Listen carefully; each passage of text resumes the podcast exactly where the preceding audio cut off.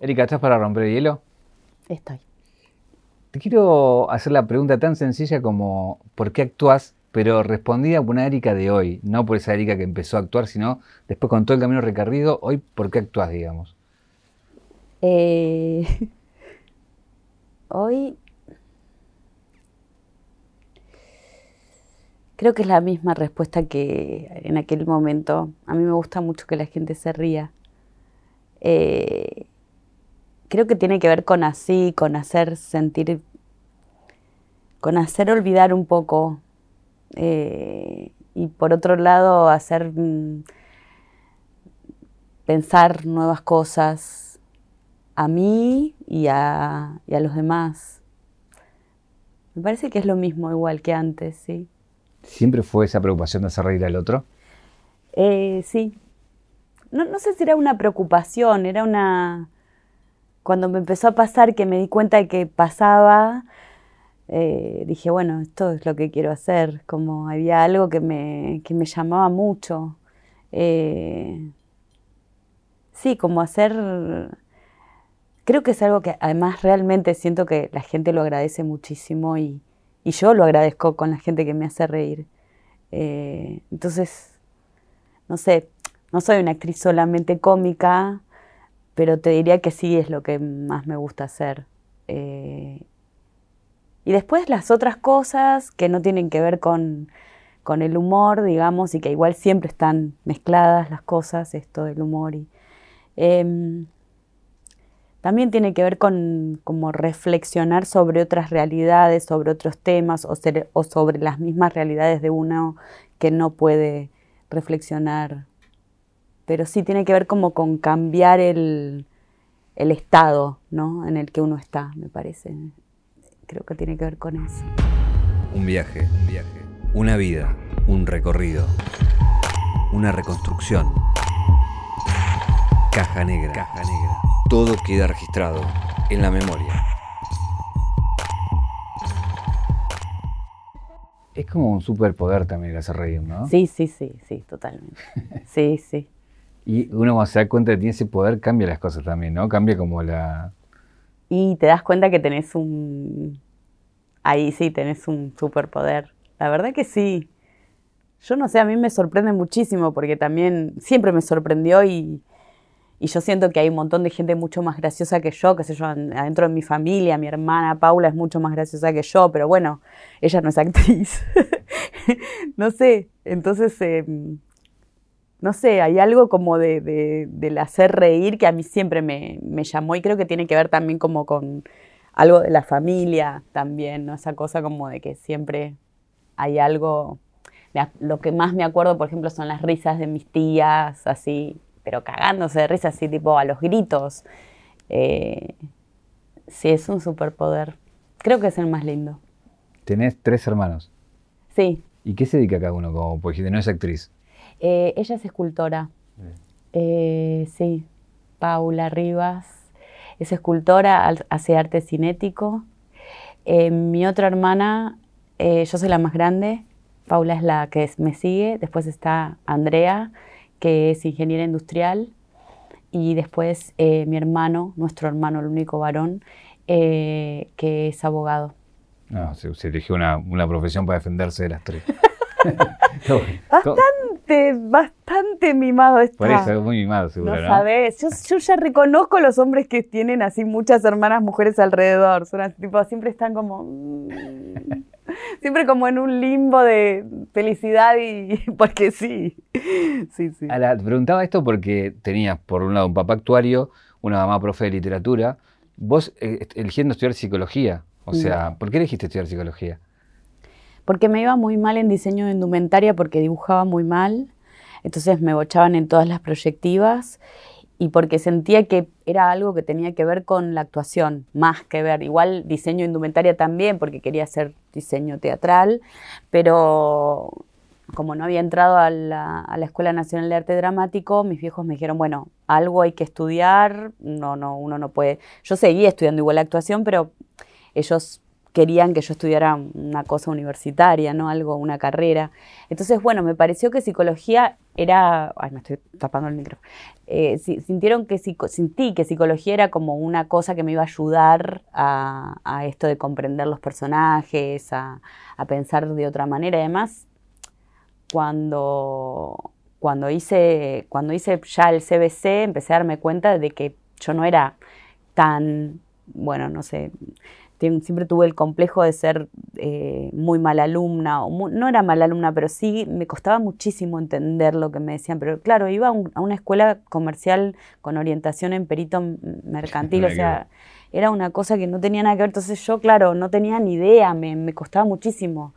Y cuando empecé a entender que había otros tipos de inteligencia, que por ahí yo me sacaba buenas notas en psicología o en esas materias un poco más dije, ah, bueno, entonces no, estoy tan mal. no, no sé, estuvo bueno eso. Y me encantó la carrera además. Te, decía esto de las profesiones porque en un momento digo, te tenés que plantar frente a, su, a sus padres y decirle, mira, yo no quiero hacer nada de eso, quiero hacer esto que, que sabemos lo que es la carrera del actor, ¿no? Que tuviste la suerte de trabajar y, muy bien, pero no, no, está bien visto como otras carreras para empezar con unos padres, digo, de esa época, ¿no? Sí, Sí, eh, en realidad no me puse yo, no los enfrenté, o sea, siempre los enfrenté, pero no, no así. Yo recién dejé la carrera cuando ya la tenía a mi hija, o sea, ya me había ido de, la casa, ya, ya había roto un montón de esquemas, ¿no? Pero se ve que el super yo, ¿no? yo creía que eso me iba a sostener igual, porque durante muchos, muchas veces en mi carrera pensé, ¿por qué no seguí psicología? Si esto no es para mí, si no, si no me corresponde este amor, porque yo era una pasión enorme, pero tiene que, corresponder ese amor también. Y muchas veces durante todos estos años me pasó que dije, bueno, debe ser que no, que, yo tengo este deseo tan grande, esta, esta no sé, esta, esta vocación tan grande, pero bueno, puede ser que no me, no, que no me corresponda, ¿no? Que no me... Y bueno, entonces muchas veces pensaba por qué no terminé, por qué, pero bueno, hubiese sido muy mala psicóloga, la verdad. Entonces, no sé, por ahí. Pero ¿por qué sí que hubiese sido mala? Y porque, primero porque, porque no, no podía lograr esa cosa de la distancia, ¿viste? Eh... Ibas a sufrir por el paciente, ¿sí? iba a sufrir por el paciente, iba a sufrir igual que el paciente, porque además, como toda la, cosa de, las, de la actriz, que tenés que ser lo que estás estudiando, ¿no? Entonces yo enseguida era como Isabel Bonner, que me empezaba a agarrar una cosa en la pierna. Me empezaban a contar y ya era como, no me anda bien la pierna. claro. Y no, y empecé a ver que, que bueno, que, que hay un sistema que si querés entrar tenés que tener tenés que tener otros superpoderes.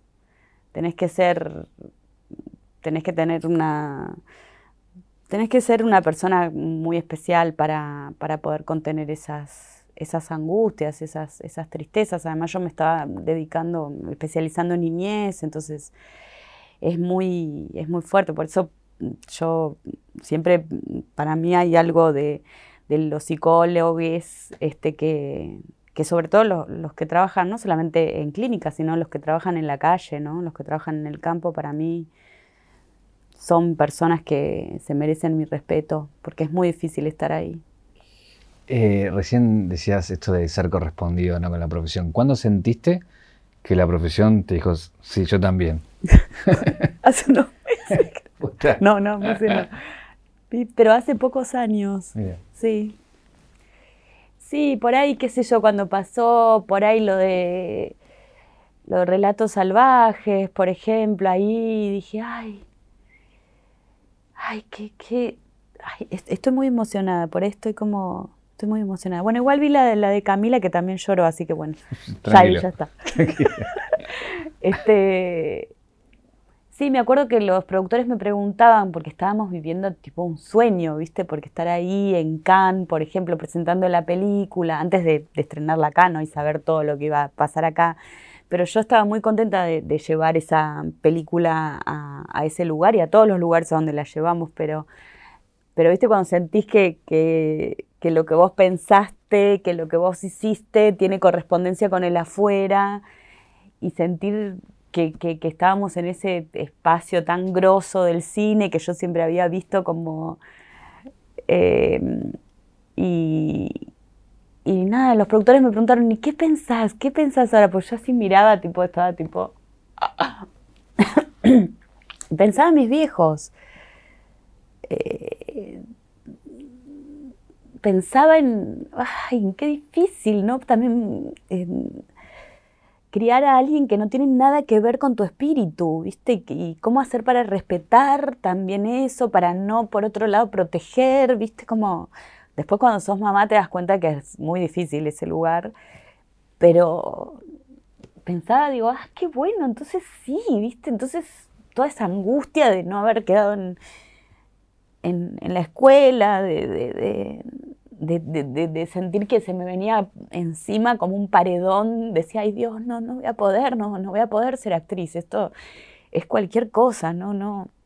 Em, de repente ahí decir, ah, mira, entonces la real, esto es real, la realidad me corresponde, como había algo de eso que me, que me hizo darme cuenta. Y después, también por supuesto que lo que pasó con Casados con Hijos, que también eh, me hizo, como me hizo tener esa, porque el trabajo del actor, viste, que se que se, se, completa con el otro, no es lo mismo que, otros, que otras artes que por ahí vos podés hacerlo solo, incluso la música, viste, pues no sé, conozco músicos que les gusta tocar entre cuatro paredes y listo, no les importa más nada. Pero el actor, ¿qué hace? ¿Viste? Ahí la, pregunta que me surge es, para muchos eh, llegar a Cannes con una, con una película ya tipo Oscar, eh, una película con todo el presupuesto, con todos los actores, es como la meca. Mm. Y sin embargo para vos es como el primer síntoma para creerse actriz, es como la meca para otros. ¿Por qué? Porque siempre tenía, viste, tengo el síndrome del impostor, viste. Eh, como esa cosa de decir, ay, ¿será que los estoy engañando? ¿Será que en realidad no, no es tan potente lo que hago? Y digo lo de, lo de casados con hijos porque para mí también fue muy fuerte eso, viste, como ver, para mí eso fue lo más fuerte. Después lo de, lo de Relatos Salvajes fue fuerte, pero a nivel como carrera, digamos, carrera de actriz, ¿no? Que después de eso ya casi ni nombré a mi, a mi trabajo como actriz como una carrera, porque estar ahí, ver eso, estar tan contenta de eso y después también ver lo contrario, ver todo lo que no era verdad de lo que yo creía que era eso, ¿viste? Em, la frivolidad, em, las, películas que a mí me gustaban tanto y nunca podían llegar a ese lugar. Eh, pero la gente, cuando la gente te, reconoce algo muy, muy familiar en vos, eh, ahí, bueno, qué sé yo, también estaba pensando, ¿qué si paya, viste? Como estar pensando que recién ahí es como... No, pero porque porque también, viste, uno tiene como, ¿será porque soy argentina? Entonces la gente en Argentina puede ser que, qué sé yo, soy sagitariana también, siempre está como la cosa como del extranjero, no sé. Bueno, pero también hay una cuestión ahí que eh, no venís de familia de actores, o sea, es como ganar un terreno. No soy de capital, venís del conurbano, era lo que era viajar, era ganarse, ganarse todos esos respetos, ¿no? Era como subir un nivel. Sí, total. como una especie de videojuego. Eh, ¿Qué queda de eso, de, de, esa chica de Ramos que, que empezó de abajo? Que empezó de abajo, digamos, ¿no? Todo, te diría, todo. Si no, no, no hay nada así. Sí, eh, cada vez más, me parece. Eh, cada vez más siento que el trabajo es cada vez más artesanal, cada vez más... Eh,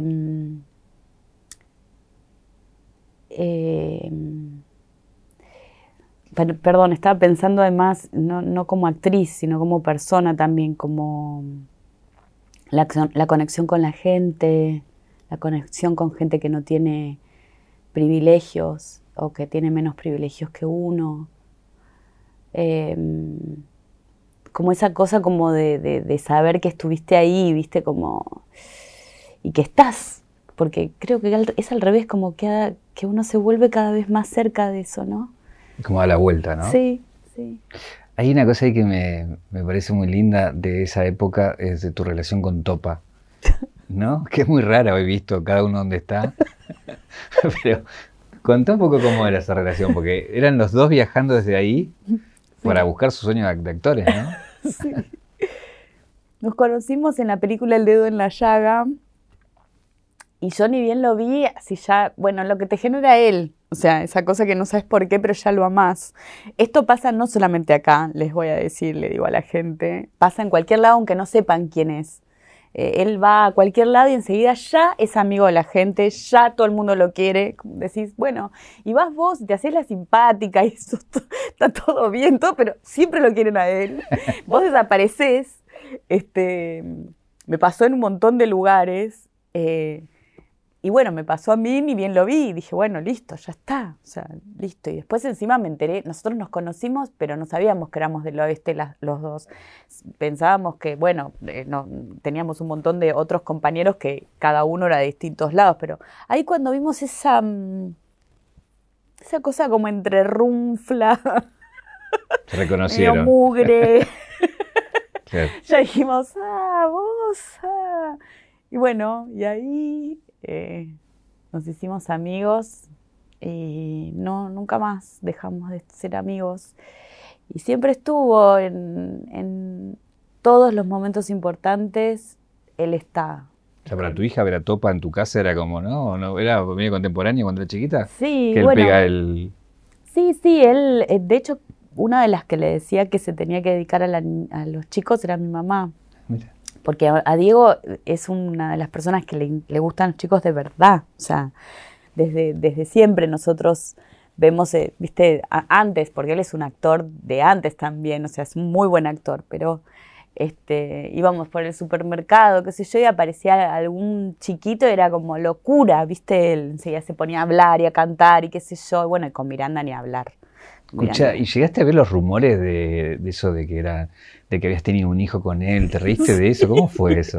Obvio. Porque no fue una Nos reímos juntos. es que Miranda es un poco hija de él. no podemos decir que no. Claro. Y sí, sí estuvo todo el tiempo él. Es más, cuando yo empecé la- el trabajo de, de- de parto, se dice, y es horrible decir parto, pero el, el nacimiento de Miranda, cuando empezó el nacimiento de Miranda, él vino, me dejó una cámara, me dijo, me cago de miedo, pero vos seguí, porque yo la tuve en casa, ¿viste?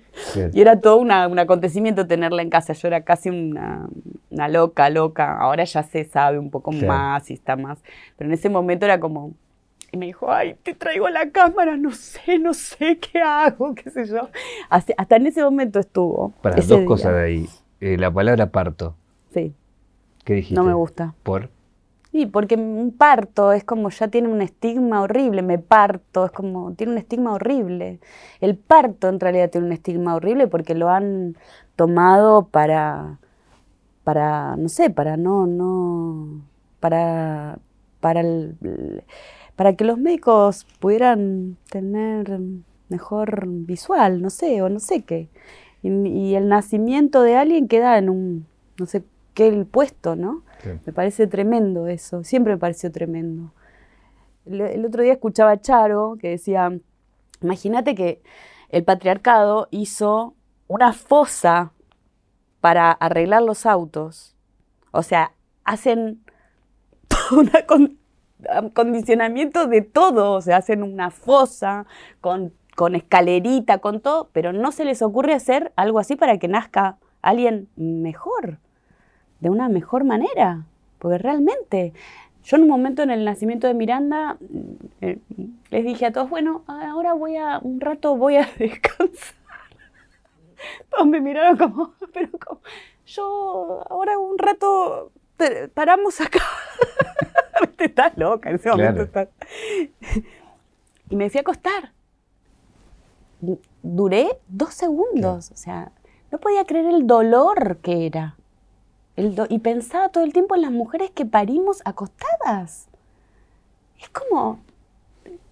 y ya todo además, ¿no? No respetar el momento en el que nace, no respetar este, la relación de la madre con, respetar la relación de los padres, porque además también ahí hay otras personas, ¿no? Que, que tienen que ver con ese nacimiento. ¿Cuánto te tuviste que pelear con la gente con el tema de quiero tomarme en mi casa? Porque hoy, como dijiste recién, es más habitual. ¿Cuánto o con, quién? No, ¿cuánto? ¿Con quiénes? Me imagino que habrá sido difícil para el... Con todo el mundo. Claro. Con todo el mundo, salvo cuando me fui como...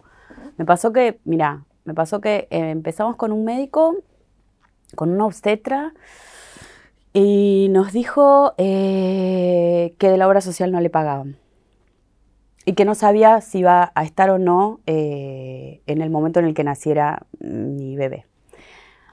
Después fuimos a otro y nos dijo que eh, podía hacernos canje. Yo me acuerdo, Rodrigo estaba tipo, lo quería matar. No, tipo, yo lo yo decía, se lo quería comer crudo, pero sí, canje. O sea, sí, ya sé que hay gente que hace canje, pero para nosotros era muy fuerte que nos propusieran hacer canje del nacimiento de nuestro hijo, no sé, es como... Y bueno, y después entonces yo tenía una amiga que había tenido también en la casa y que yo también era como, ¿cómo? ¿En serio? ¿Qué sé yo?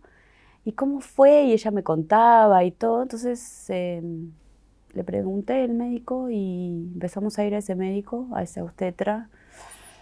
Y empezamos a atravesar el, digamos, todo el embarazo y durante el, el trabajo este de nacimiento eh, de, una, de otra manera, eh, con los miedos, por supuesto. Y fue muy fundamental el trabajo de una partera, Patricia, que si nos está mirando le mando un beso, Patricia. Em, hermosa, hermosa, hermosa, hermosa. Y lo importante que es que haya mujeres ahí acompañando. Eh, quiero ir a, la parte de, los castings y cuando arrancaste, que sé que no entraste a Montaña Rusa, me enteré hace poco. ¿Qué otra cosa no entraste que te, que te... O sea, contame si querés de... Pero así de hits. De hits. Em, no entré a Montaña Rusa, no entré... Ay, ahora, espera, no sé, a ver en cuál otro no quedé, pero en un montón. Te puedo decir, mira, que una vez un director que ya no está vivo, eh, hice un casting, eh, no, fui, a un fui al casting, este, era una película, y me dijo, no lo vamos a tomar. ¿Sabes por qué? Porque yo estoy buscando a una chica bella. ¿Entendés? Sí. Pero, ¿viste? Bella Sí, sí. ¿Qué quería? Sí. De esas mil. O sea, una vez me propusieron una película que yo tenía que hacer de prostituta durante toda la película. Era toda una noche. Tenía que tener una máscara asado masoquista, pero estar desnuda todo el tiempo y no hablaba. O sea, ¿para qué me llamaba? Cualquiera podía ser. Era cualquiera, pues, no sé, digo, tendría que haber sido mimo, no sé qué. O sea, Ahora, ¿qué te pasa cuando.? Porque calculo que en esa época se naturalizaba eso, como diciendo, está bien, o sea, no, ni siquiera lo, enfrentabas, digo, le decías algo. No, en ese momento, bueno, yo, yo nunca me sentí muy hegemónica, la verdad, siempre yo soy hegemónica, pero no me sentía, viste, que pertenecía a las lindas, a las que llamaban todo el tiempo, y de hecho no pertenecí, la verdad, sí lo que pasa es que ahora no se puede ver eso porque uno ve las cosas y todo es lo mismo, pero en ese momento no pertenecía al grupo de las chicas que llamaban todo el tiempo. Yo siempre estuve aparte, ¿viste?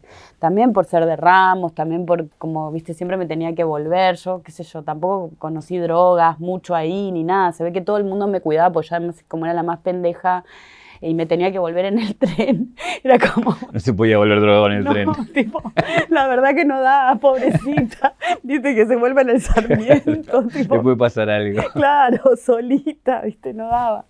Me cuidaron, la verdad, me cuidaron. Pero, pero, no sé, se ve raro, qué sé yo. para mí, a mí, yo agradezco además que me haya pasado, porque quizás si a mí me hubiese pasado que, no sé, va, no me, no sé, no, siempre le digo también a Miranda que, que está empezando sus primeras cosas como actriz, como la gente que tuvo mucho éxito al principio y es difícil después. Eh, prefiero que no, prefiero ir de a poco, ¿viste? Y, y empezar como con mi guita, mi guita, ir como construyendo algo, ¿no? Porque si no es como se te viene encima, después es muy difícil formarse, si, si todo el tiempo te va bien, si todo el tiempo te están aplaudiendo, es muy difícil ver otras personas que no te están aplaudiendo. Em, ¿Cuál fue el primer éxito? Em, es que lo que pasa es que desde la chica de Ramos te diría, desde que me llamaron, ¿entendés? Porque yo nunca pensé que me iban a llamar. Eh, para mí el primer éxito fue trabajar con, con Cecilia Rotti y con Oscar Martínez, por ejemplo que eran dos actorazos que yo, viste, todavía siguen siendo, pero en ese momento imagínate la distancia que yo tenía con esa gente, ¿entendés? Con esos, esos seres que yo además iba a ver al teatro o los veía en, las, en las pelis, en, ¿viste? Y yo era de las que te quedabas, viste, así mirando las actuaciones. En ese momento estaba Doria, que hacía esa cosa como medio medio Bergman, viste como esa cosa de los planos cortos y, las cámaras que iban y esa cosa como de entrar en el personaje y salir y yo estaba como, ¿qué? Y bueno, y conocerlos a ellos y trabajar con ellos fue para mí el primer éxito.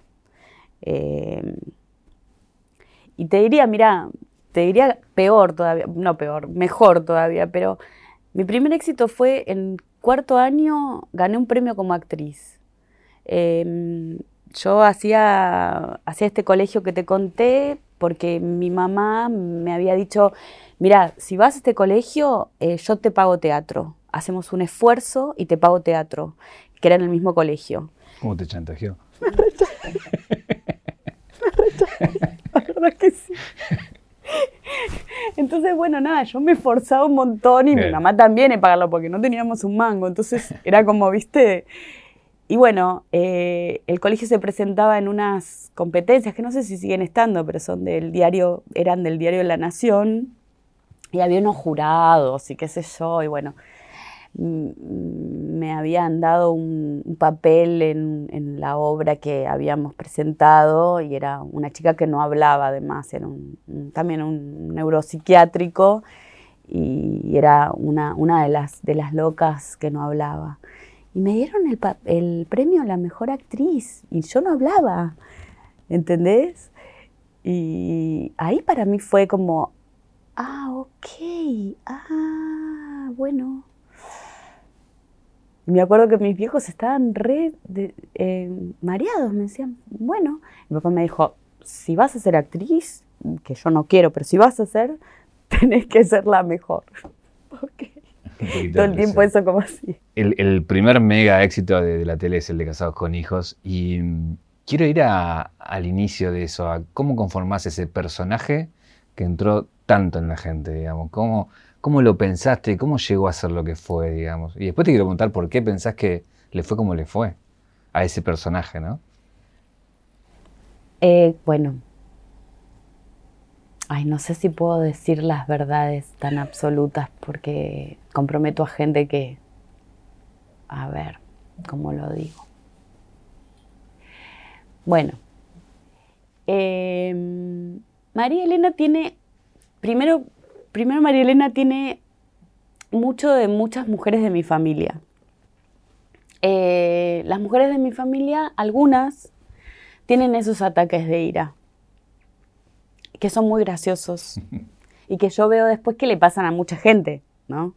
Esa cosa como de de repente saltar de cero a 8 millones y empezar como con una catarata como de algo que tiene que ver casi con algo poético, porque de repente empiezan como, decir, ¿qué dijo? Nosotros con mis hermanos, ¿qué dijo? porque vos estás tranquilito y empezás a escuchar, ¿qué hijo, porque la, la persona como que empieza como a... Engrana. engrana y empieza como un firulete de, de, sí, de sentidos, no sé, es alucinante lo que pasa. No, hasta que, que putea tipo como poéticamente. ¿no? Claro, pero viste que después pasa, yo vi varias personas que, viste que, viste que aparecen personas que este, putean a alguien y empiezan como tra, tra, tra, tra, tra, tra, tra, viste, agarra como, hay algo como del... Espera, decime la verdad, ¿hay una María Elena? Una, calculo que hay varias, pero hay una Hay varias. Eh, ¿Predominante? mm, sí, hay una. sí, hay una. Sí, hay una, pero no se parece. O sea, es una inspiración. Está bien. Eh, Igual todo el mundo muere por conocerla ahora, quiero que sepa. sí, es que, es que es hermosa también. Es que es hermosa y, y es muy fuerte haber, haber mm, digamos, haberte, haber conocido ese color, esa coloratura eh, desde tan chica, ¿viste? Eh, y la verdad es que eh, yo en mi vida nunca soy así. No, no soy, no soy así. To- Todo el mundo dice, ah, vos cuando te enojas, Claro, Dios claro. mío, jamás me enojo así. Ojalá me enojara ¿Y así. esa persona lo sabe? Sí, sí lo sabe. ¿Y se lo Sí. dijiste o se dio cuenta? No, no, se lo tuve que decir porque, Mira, va a pasar lo siguiente. ¿sabes? No, no, no, no, no, no. Este, en un momento le, di- le dije, pero escúchame, pero esto es, sos vos. ¿Cómo? Sí. Yo no soy más así. Y después, ¿cómo, cómo, ¿cómo se lo tomó cuando empezó a ver todo lo que eso generaba? No, no, no, sigue, sigue en las oscuridades. No se reconoce. Por eso no puedo decir quién es, Claro. pero no, no se reconoce. O sea, sí se reconoce, pero es que lo que pasa es que esos ataques de ira, si no los, si no los, si no los ves desde este lugar Claro. de, de una. Eh, es, es muy feo. O sea, la gente sufre mucho. Sufren los que reciben esas agresiones y sufren las personas que las hacen también. Por eso, para mí también, haber visto eso, haber tenido esa digamos, ese, esa- ese contacto con esa forma desde tan chica, me hizo nunca querer hacer eso, porque también sabía lo que pasaba, veía lo que pasaba, ¿viste? Después hay una culpa tremenda, empezás a hacer todas cosas raras porque no sabes qué, cómo, Cómo- hacer cómo- para reparar claro. eso. Y por ahí tú tenías razón, por ahí tenías razón lo que estás diciendo, pero lo dijiste tan mal, ¿viste? Y lo dijiste después de haberte aguantado, ¿viste? Y bueno, nada, eh, esos ataques de María Elena se corresponden con alguien que, que yo observé y que quiero mucho y que por eso también la quiero mucho a María Elena porque la entiendo perfectamente y además lo veía todo el tiempo, lo veía en mis profesoras de, de- de psicología, la- lo veía en, la, en todos lados eso, como hay algo como de, de esa forma de que cuando se envalentona empieza, ¿no? Que es muy reconocible. Y ¿qué, eso que te pregunté, ¿qué, ¿por qué pensás que pegó tanto? ¿Porque es algo Ah. muy característico nuestro, en definitiva? Puede ser, ¿no? Sí, puede ser que sea eso. Sí, tenés razón, como que hay algo muy argentino, ¿no? Como de aguantar, aguantar, aguantar, en un momento te quiero matar. Como una cosa como de... mm, Porque además es muy gracioso, porque no es que uno... eh, porque vos podés ser, porque viste que María Elena es, eh, eh, ella es profesional, tiene una carrera universitaria, qué sé yo, y de repente le sale como un- una, una, persona muy Claro. Sin baja, estudios. o sea, sí, sin estudios, Claro. para decirlo de una manera, Claro, sin sí, estudios. Y, y pasa eso, ¿viste? Que, qué sé yo, eh, eh, hay gente que cuando pute, cuando vive en otro país y putean y putean en argentino, putean en su propio idioma, Idioma. pero hay algo que pasa ahí. No sé si puede ser. Eh, ¿Cuándo te diste cuenta de que eso iba a traspasar el tiempo, iba a traspasar, que ya se volvió otra cosa, que no era habitual, digamos, ¿no? Porque digo, hoy lo ves con los memes, hoy en día lo seguís Mm. viendo, digo, como Sí. siempre aparece. No sé, mira, yo para mí, todos mis personajes son así. O sea, yo creo que María Elena tuvo suerte porque por esto de las repeticiones. Pero no sé, qué sé yo, hay gente que me dice cosas de los de personajes, de otros personajes que también son así. Eh, lo que pasa es que no tuvieron la suerte de las repeticiones.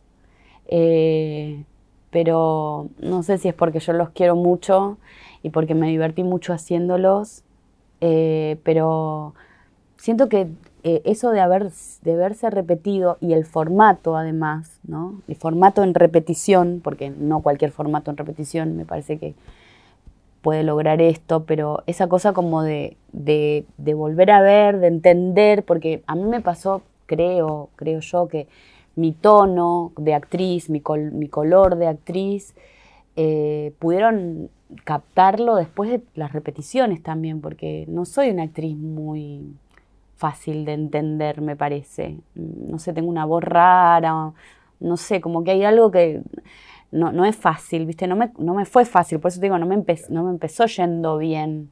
Eh, las repeticiones hicieron como, ah, ah, ah. Me parece que fue eso. Ahí, eh, cuando, te, cuando ves y ves lo que se comparte, los ¿hay alguno que tenga de favorito que te guste mucho, que lo ves y hasta vos te reís cada vez que se te aparece?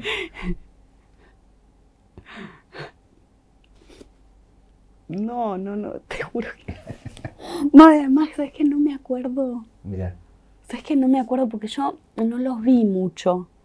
Em, porque me cuesta mucho verme. Ah, em, entonces, no me acuerdo. Mira, lo que pasó eh, fue que soy amiga, muy amiga de Liliana Felipe, ¿viste? Y Lili Felipe no lo, no lo había visto tampoco. Eh, pues, Liliana Felipe, Argentina, viviendo en México. Claro, Argentina, viviendo en México. Cantante. cantante, una grosa. Eh, recomendamos ¿no? todo lo de ella.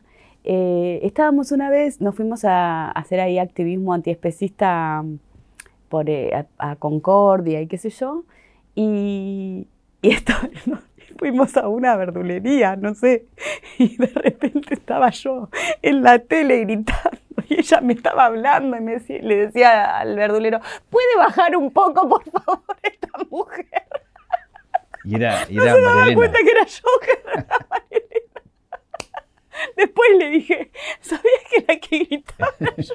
No, en serio. Es que me pasa eso, me cuesta mucho verme. Mira. ¿Viste? No, no me acuerdo. Después de todo lo que pasó, ¿te dio pena no poder hacerlo nuevamente? Después de esa madre de mm. hacerlo, de, ir para atrás. Sí, súper, súper. Re quería hacerlo. Re quería hacerlo. Si te fijas, mira, si se pueden ver los, los, los, las cosas de antes, yo creo que casi soy la única que estoy contenta siempre con mi personaje. Y siempre estuve contenta con mi personaje. Siempre estuve feliz de lo que hice, la verdad, y orgullosa también. Por supuesto, eso fue una época, ¿no?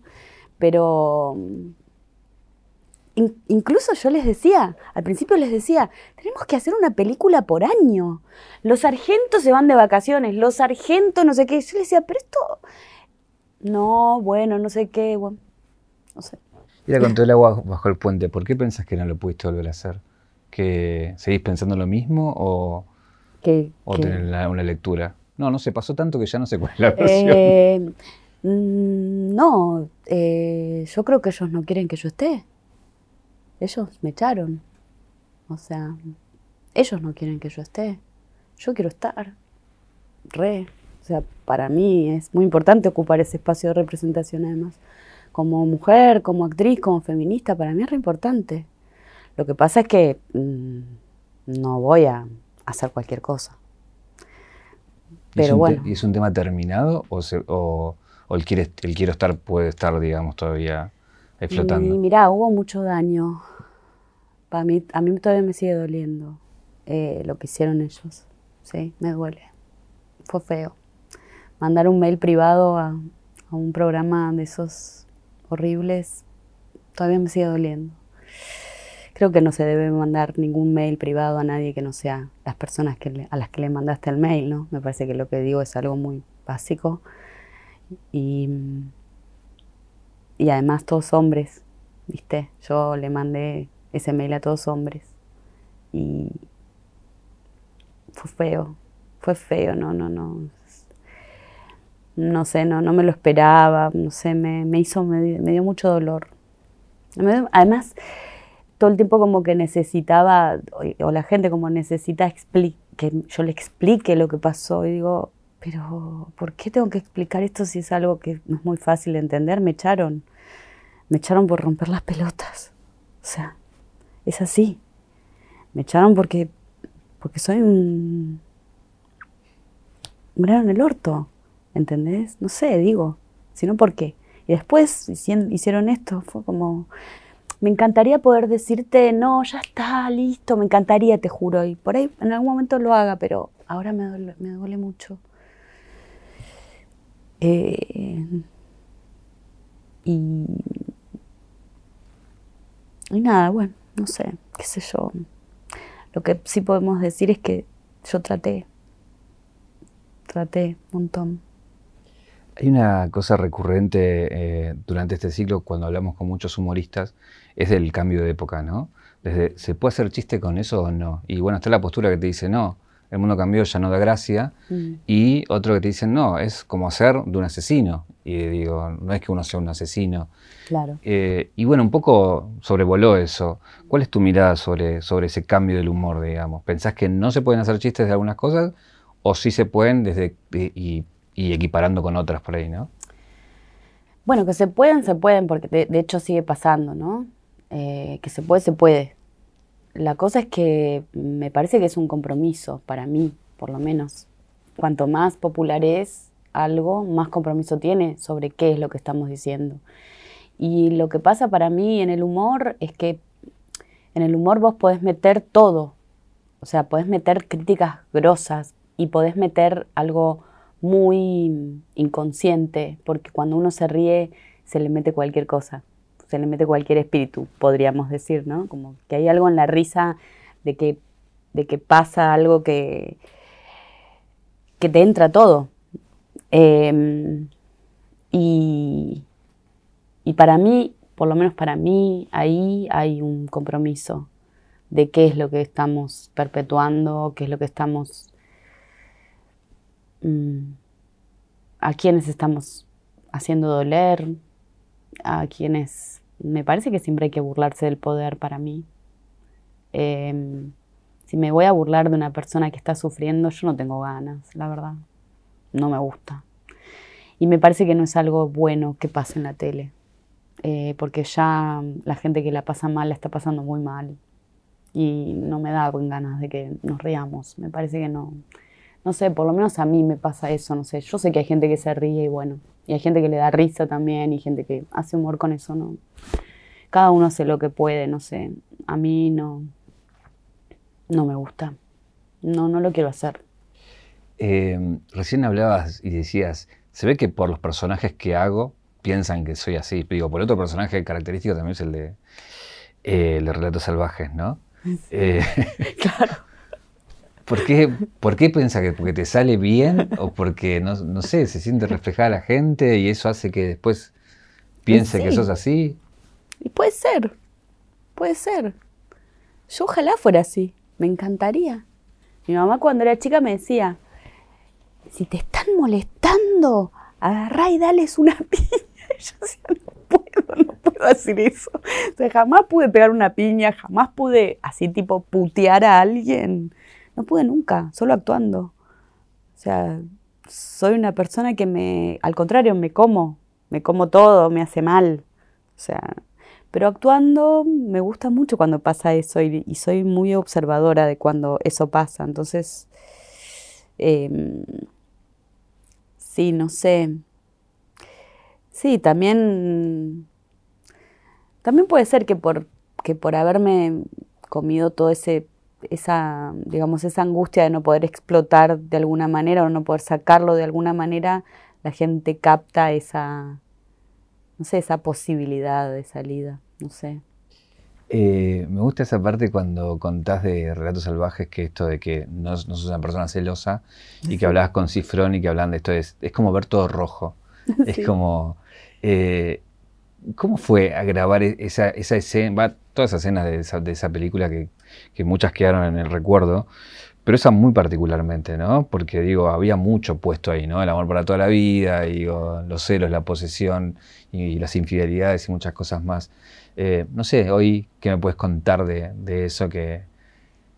Mm, Sí, no sé, fue un rodaje hermoso. Fue como soñado, ¿viste?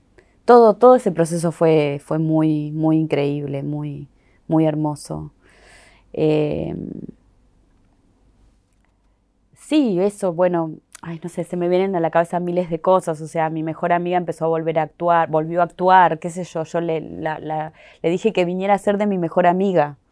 Mi mejor amiga que había dejado hace 20 años de actuar por una situación horrible, decidió volver a actuar después de venir a ver, eh, eh, venir a estar en el rodaje de, Relatos Salvajes. Para mí, además, eso fue, fue, fue casi diría una de las cosas más lindas que pasó en el rodaje, que pasaron en el rodaje. Y después, todo. Damián es un director divertidísimo.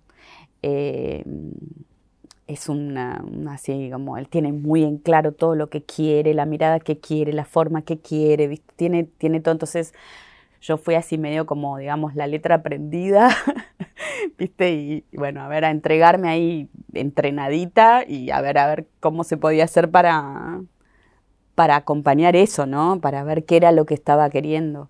Y nada, nos divertimos un montón, no sé, no sé, miles de anécdotas tenemos. Eh, y fueron poco, fue poco tiempo, fueron dos semanas y un día que filmamos después a lo último. Eh, pero, ay, no sé, no sé, hay una anécdota que a mí me encanta, ya la conté en otras veces, pero eh, estábamos en la escena del, del, cocinero, ¿viste? En la azotea, ¿la sabés? Sí, la sé. Bueno, te cuento otra.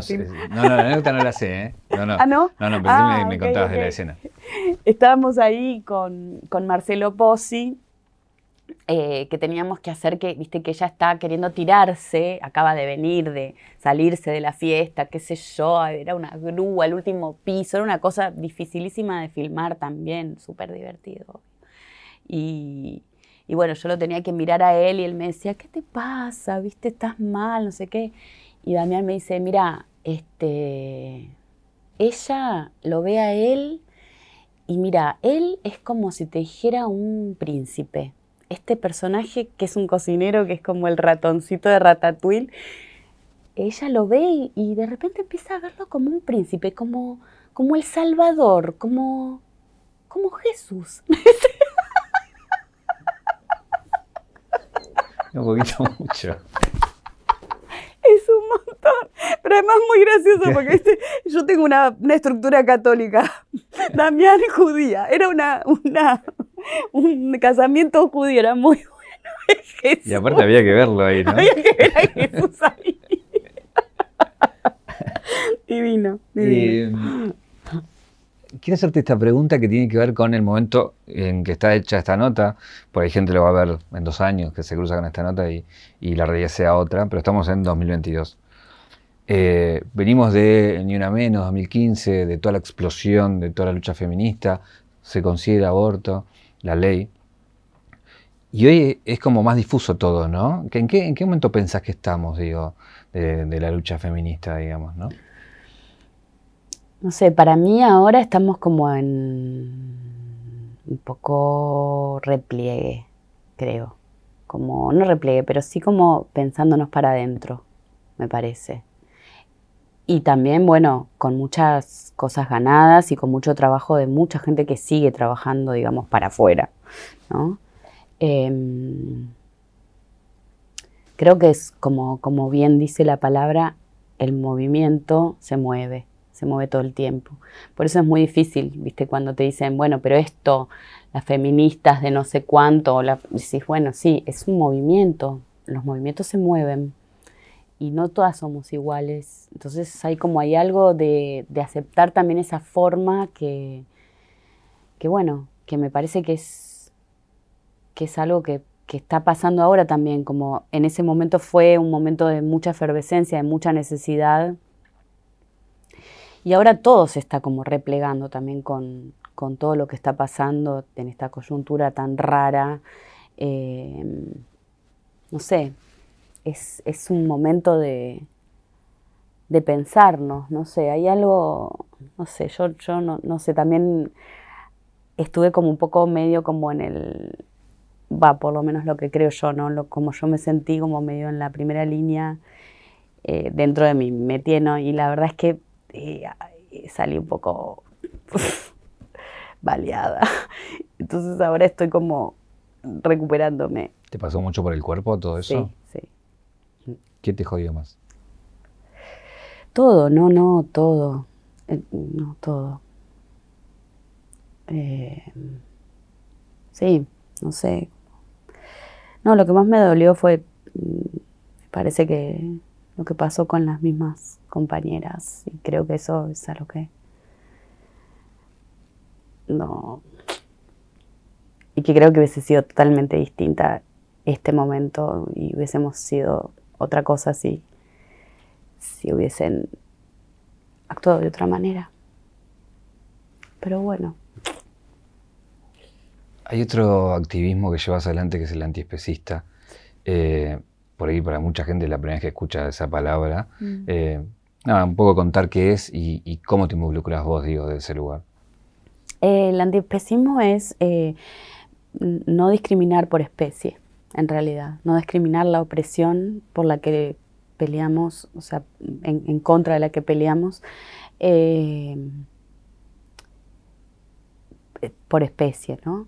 Eh, mm, es eso, básicamente es eso y, a mí me vino de una manera, no te puedo decir muchas cosas muy teóricas, está buenísimo si te juntas con alguien que sepa de esto, porque yo más que nada soy medio intuitiva, mm, me, empezó a pasar que a partir del feminismo empecé a darme cuenta que no, que no podía no ser indigenista no, o no pelear con las comunidades originarias si yo era feminista.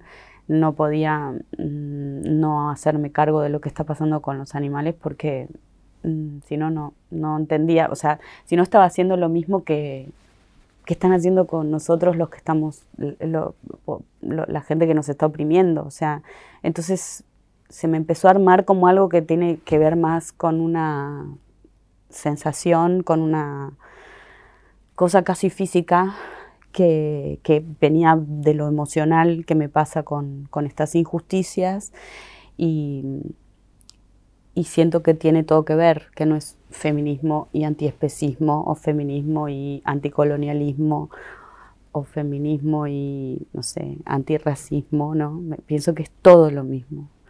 Eh, y que, por supuesto que hay, que son, que después se bifurca y hay, y, hay personas que se dedican a, a luchas específicas, pero, pero creo que tiene todo que ver con lo mismo que es esto que nos está pasando, que tiene que ver con el patriarcado. Y son todas palabras así que te digo como teóricas y grandes y grandilocuentes, pero después cuando lo estás viendo y cuando lo estás pudiendo como percibir, yo creo que, que todo el, por eso también además hay mucha gente que se está haciendo vegetariana o vegana, ¿no? Porque están empezando, estamos empezando todos a entender que hay algo que, bueno, que no, que no da, ¿no? Que no da, que digas, no, bueno, un perro sí, pero una vaca no. No sé, digo, digo cosas básicas, pero que uno dice, pero ¿por qué? Y bueno, es la misma división que vos haces con europeo, con latinoamericano, o sea, es lo mismo. Un europeo sí vale y un latinoamericano no vale, o un africano no vale.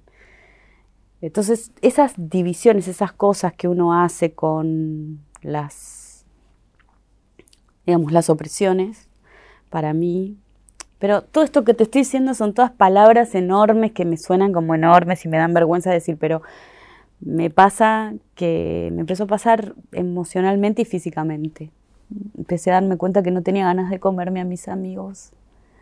Empecé, yo amo a los animales, no los quiero comer, no quiero que les hagan daño, no quiero que le hagan daño a, a ningún ser humano tampoco, pero a los animales tampoco, o sea, no, no quiero, no quiero comerme eso no quiero hacer, hacer que no lo veo, no quiero, porque me hace mal. Y creo, realmente creo que es una de las causas de la violencia. Hacernos eh, creer que eso es, no es algo que quiso vivir, que no es algo que, sufrió para, para, que lo tengas en tu plato. Cuando vos cortás esa, esa relación con lo que está, con lo que está ahí, Vos podés cortar la relación con cualquier violencia, porque todo se transforma en una cosa, ¿no? No sé, para mí. Tengo acá una caja eh, donde tengo dos cosas para sacarte. Uno es un regalo, que es esto, Ay, que qué lindo, ¿qué es? es, abrilo que tenés el anillo de Don Roach, el 0800. Ay, me encanta. ¿El anillo de qué? 0800 Don Roach es la marca, es un anillo de plata, que después bueno, veremos tu medida cuál el que te queda mejor. Y lo otro es, siempre saco un objeto para, mm, eh, nada, de excusa una pregunta, ¿no? Es una cámara. Eh, en Rato Salvaje está esa icónica frase de filmame esto, Néstor. Sí. Eh, y que esto va a ser un blooper, que lo quiero ver después y demás. Es medio difícil la pregunta, pero si yo te diera una cámara y te digo, anda a filmar el momento de tu vida que quieras para guardártelo, ¿qué hubieras filmado? Y para poder verlo las veces que quieras, ¿no?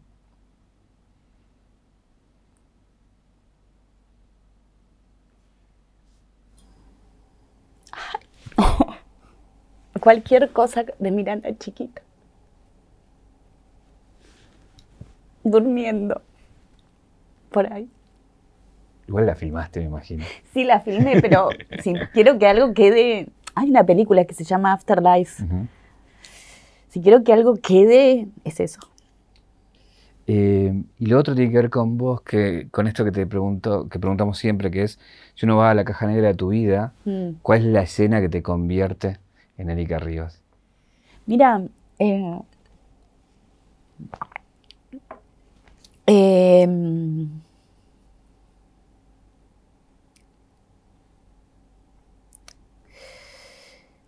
como, como te digo, como para mí, viste que lo que dicen, el árbol está en la hoja. Em, en el momento actual, estar con Martín, por ejemplo, haciendo qué pasa hoy acá o pensando con Martín Rechimusi, estamos haciendo esta obra y sin- sentir que estoy al lado de alguien tan especial, ¿viste? Como esa cosa que me pasó también con Urda. Eh, eh, esos momentos en donde decís, ah, qué, qué alucinante estar con alguien que te hace reír tanto, que por otro lado es alguien tan, tan especial. Eh, a mí me hace acordar mucho a Urda, pero te digo esto como, esa cosa como medio de fan soy, ¿viste? Por eso me pasa también con Lili, eh, Felipe, eh, con Diego también. Eh, como que, que con la gente que quiero me hago fan. Entonces, me parece que es eso, como estar mirando a alguien, me parece. ¿Estás bien? Ay, sí, perdón. me preocupaste. Pero, Soy muy llorona, perdón, pero es sé, por que- eso. sé- no, pero sé que es un llanto que desde el lugar lindo. No, sí, es lindo, es lindo. Ok. Bueno, estamos bien entonces. Estamos bien, estamos bien. Eh, la última pregunta, Erika, que te voy a hacer es, ¿qué te preguntarías? Eh, ¿Qué me preguntaría? Ay, me voy a poner a llorar de nuevo.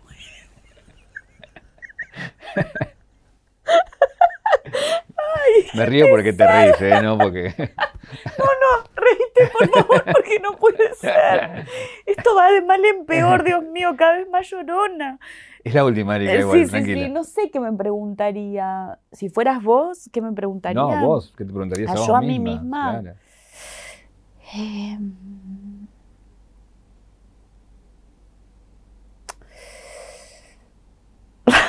no sé. Em, en este momento, mm, no sé, me preguntaría lo mismo que siempre. ¿Cómo se hace? Erika, muchas gracias. No, de nada. Ay, perdón que lloré tanto.